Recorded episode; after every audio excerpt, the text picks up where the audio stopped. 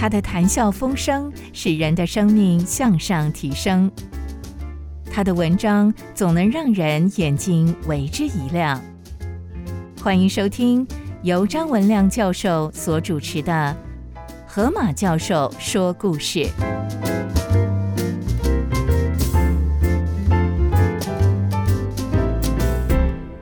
各位先生、各位女士，我是张文亮教授，或是河马教授。我底下要分享的题目是《怒海英雄传》，格伦惠尔的故事，《The Green Whale》。古老挪威的海盗传说，有个地方叫做翻腾之海，是大西洋最可怕的地方，称之为死亡之海。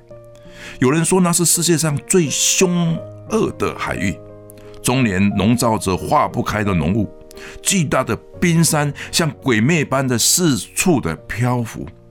年平均温度负十度 C 的低温，北极的寒风像刀一般的锋利而刺人，又有突如其来高达一百五十尺的巨浪，还有在暗礁中打转的巨大的漩涡，饥渴地吞噬着经过的每一艘船。这里成为无数水手丧命之处，但因为这里是全世界最有名的北海渔场。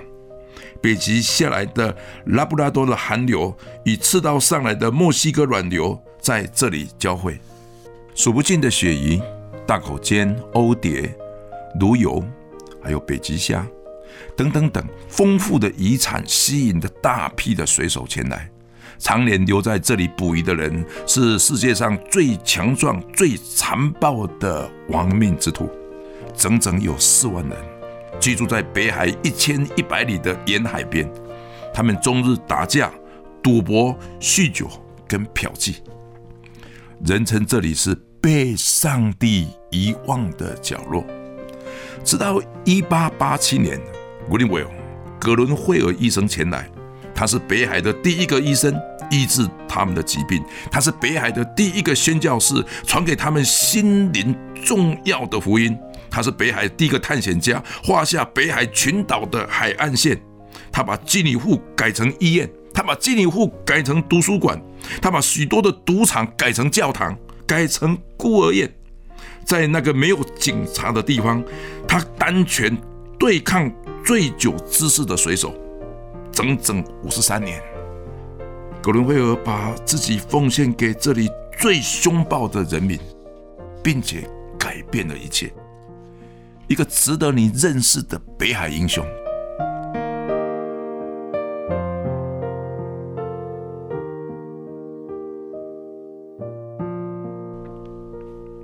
英国利物浦港口的南端有个叫做伯克赛特的沼泽洼地，居民大多是爱尔兰海峡打鱼的渔夫。潮汐高的日子，水会淹进这里低洼地，海水。退去的时候，各处的低洼的小潭里会留下各种小鱼、海星、海胆，吸引的许多会来觅食的海鸥，成为一个天然的博物馆。Greenwell，格伦惠尔，一八六五年二月二十八号生长在这个地方，很小就在这些水潭里面抓鱼、游泳、划船。他天生体格强壮，看惯了大海的狂啸海浪。更使他胆量过人。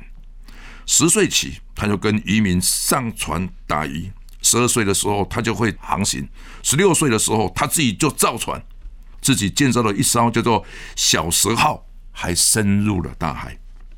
父母经常找不到这个孩子，邻居说：“哎，那小子啊，命再怎么大，我看也活不久。我们家的小孩要管好，要好好的念书，不要像那个坏小孩一样。”格伦惠尔的父亲是当地小学的校长。他有一天欠他那个不爱念书的孩子说：“孩子啊，你为什么不爱读书呢？难道你不知道人生只要拥有数理化，你走遍天涯都不怕？”格伦惠尔回答说：“爸爸，我已经决定将来要做个最伟大的探险家了。我不用数理化，我只要有一把枪，有一条船，我走遍大海任何的角落，我都不会害怕。”父亲长长的叹了一口气。怎么办？只好去镇上找当年接生葛伦惠尔的老医生，想个办法吧。不久，葛伦惠尔来到老医生的家，他心想说：“糟了，糟了，糟了，奶奶大概又要听一顿的教训了。”没想到老医生只跟他闲话家常。等他要离开的时候，老医生才搬出一个很大的玻璃瓶，掀开了外面的罩子，说：“啊，对了，你要离开了，那你要不要顺便来看一下？哈，哎，这到底是什么东西呀？”葛伦惠尔瞪大眼睛看着浸泡在里面的一个球形、满布的纹路的东西，说：“诶，我我我我我不知道诶。那老医生就是一颗人类的大脑啊！葛伦惠尔惊呼了一声，他又朝玻璃瓶看了很久，他才默默的离开。他回到家以后，对他的父亲说：“我决定要做一个医生了，因为我整天都会想着去哪里探险。”我竟然不知道我思想的大脑是长什么样子的。几个月之后，他以最后一名的成绩获准进入伦敦大学的医学系。在医学院里，这位来自宜春的探险家，他很难强迫自己去背诵一大堆生理生化的名词，所以他的成绩几乎都是敬陪末座。他勉强读书，有空的时候他就出去打拳击。不久，他不是一个什么有名的医学生，他反而成为非常优秀的拳击手，代表学校出去比赛，还屡战屡胜。就在葛伦辉尔快读不下这种烦闷的功课的时候，他遇到了一位影响他一生的老师，叫做费特雷医生。费特雷医生注意到全班最后一名的葛伦辉尔。对他说：“伦敦大学可以培养出成百会念书的学生，但是绝对培养不出一个有你这种会驾船、会射击、会打拳击的医生。”这位基督徒的老师收格伦惠尔当他特别的助理，亲自陪他读书，鼓励他要走出人生的低潮。格伦惠尔后来写道：“费特勒医生对我非常的好，但是他也有严格要求的时候。”他讲的一句话，我永远的记得。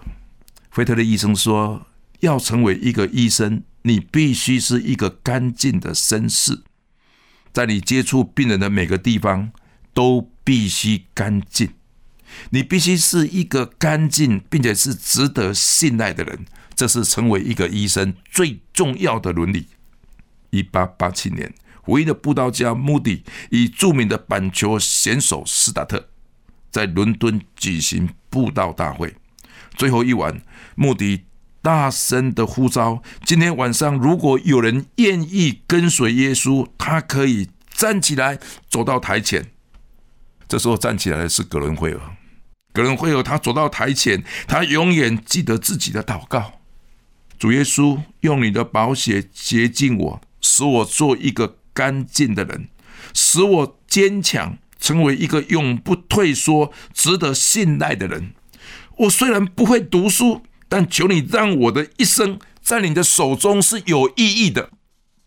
可能会有快毕业的时候，惠特雷医生对他说：“在北纬的六十度、西经五十五度的海域上，有一群世界上最强悍的渔夫，他们在最恶劣的天气下捕鱼。”那里的死亡率非常的高，在暴风雨中，船上的一把刀子、一片的渔网、一块掉落的木块，都可以成为水手致命的凶器。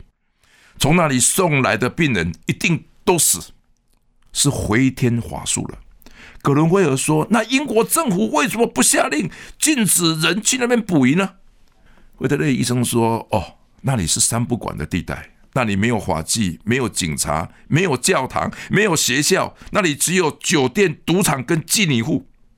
因此，英国的有识之士决定筹措一笔钱，成立了一个叫做“深海”的任务 （Deep Sea Mission），要支持一个人去他们当中帮助他们。这个人必须是个基督徒，是一个医生，能够独自的操作，能够写地的求生，能够在没有法律的地方，他可以完全的自我防卫。我看在全英国，我看在全世界，只有一个人是符合这个条件，那就是你。那你要去吗？葛伦会有说：“老师，我愿意回去祷告，我几天以后我再来答复你。怎么有这种医院是完全没有医院的地方？怎么会有这种地方？会有一个宣教士到一个没有教堂的地方？怎么会有个基督徒会到这种地方只有赌场、基尼户的地方？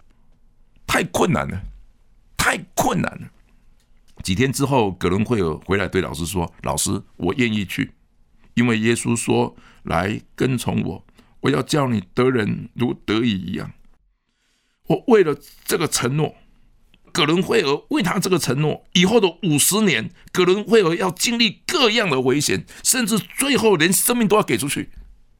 哇！回头的老师感动的站起来，紧紧的握着他的手，他就一句话说：“愿上帝祝福你，愿上帝保守你，到最危险的地方去。”不久，北海遗场的人都知道，葛伦惠尔这个年轻的医生，驾着一艘插着红十字旗帜的爱。伯特号 （Albert） 的小船穿梭在捕鱼的船间，看到受轻伤的水手，他可以现场治疗就治疗；看到受重伤的水手，他就把他搬到他的医疗船，一个小小的船上，加速的开船回到那布达多群岛，送进他在陆地上所成立的一所医院。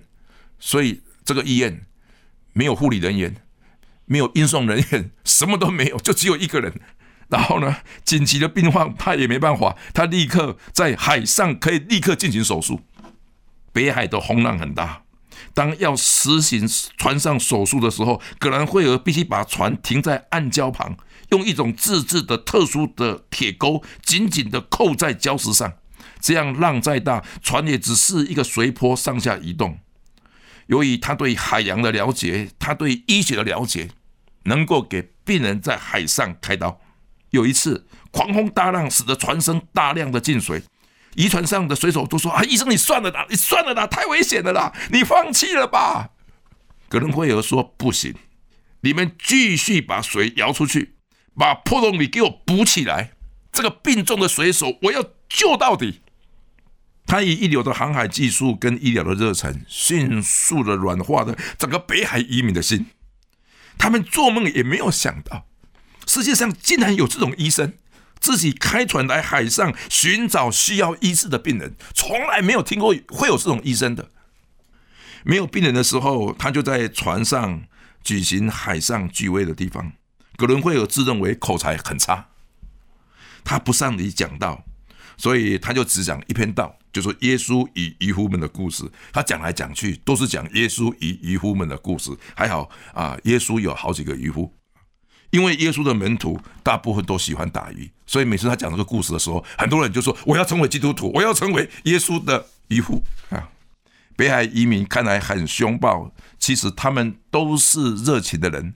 北海上的聚会吸引了很多的移民，成为信靠耶稣的门徒。有一天。格伦惠尔在纽芬兰的海港上讲到守主日，移民说：“我们捕鱼的没有办法守主日，我们哪一天不打鱼，渔获量就会减少。”格伦惠尔说：“守主日不是一种休息，这是上帝的祝福。如果你们星期天不打鱼，我保证你们的渔获量不会减少。你们六天所抓的一定比七天抓来的一样多。”哇！渔民就群起的哗然。他说。你到底是说真的还是说假的？我们世世代代都在这里打鱼，从来没有这种事情。可能会有说，那如果真的是怎么样？有个渔民领袖走出来，他说：“如果是真的，我们纽芬兰的所有的渔夫都愿意全部归向主，我们会守主日，并且叫北海所有的渔夫都来信耶稣。”结果他们捕六天的鱼，星期天来听葛伦惠尔又讲他的故事。耶稣与他的渔夫们的故事，几个月来，渔获量竟然没有减少。这是一八九二年发生的事。从此，星期天不打鱼成为北海渔夫的惯例。来聚会的人越来越多。可能会有看见这批渔夫，一上岸还是去喝酒，一上岸还是去赌博，跟女人搞在一起。是因为北海除了这一些娱乐之外，北海没有任何的娱乐。没有别的任何的消遣，刚好当时有一家大型的基尼宴管理不佳，准备要关门。格伦惠尔把这个店买下来，改成为北海青年运动娱乐中心，提供美食、音乐，还有室内的球场，提供北海的渔夫上岸还是可以有运动的。开幕那一天，没有任何一个顾客前来，几百个水手、酒鬼、妓女、赌徒聚在门外，叫道：“医生，你给我滚出来！你看看的，你把我们这个美好的妓女户作践成为什么样子？今晚我们要把你的地方给拆了，让你们知道谁才是北海的地盘的主人。”在这个危急的时候，成群的纽芬兰水手也赶到，带头的移民领袖怒斥道。北海没有法纪，但是不是没有规矩哦？你们怎么了？你们想一多来七少吗？在双方紧张的对峙中，只见葛伦惠尔平静的走出大门，说：“请问什么是你们的规矩？”对方说：“单挑一对一。”好吧，葛伦惠尔就脱下他医师的白袍应战。北海的寒风已在他的脸上刻下了深纹。他。眼神明亮，他嘴角还带着微笑，慢慢的走向对方。一分钟之内，一个高大的赌徒当场被他打昏。他们不知道，这个医生曾经拿过拳击比赛的冠军呢，还屡战屡胜。因此，对方再派一个出来，葛伦惠尔快速的铁拳，又把对方撂倒了。葛伦惠尔说：“哎，你们是不是没意见呢？那今天晚上躺在地上的这两个晕倒的。”仁兄啊，就应该是我们北海青年娱乐中心头两个顾客啊，所以呢啊，请其他人把这两个人给抬进来，然后这两个人就是我的顾客了。OK，隔天中午，葛伦惠尔在中心讲到，发现在座的水手比以前都更多，连那些妓女户的人、妓女酒鬼通通都来了，还有那两位鼻青脸肿的朋友也在里面。之后，葛伦惠尔陆续的成立了十四所。类似的娱乐中心。一九零二年，格伦惠尔一直往北边航行，航行至没有人驶过的北极群岛。他沿途测量的洋流的回流、海岸线。他把已成立的医院交给新来的医生，自己的任务是一直往北方走。只要有医院成立，有医生来接，他就再往前去，在没有医院的地方再设立一个医院。一九零四年，他坐着雪橇，由八只爱斯基摩犬拖着向北极前进。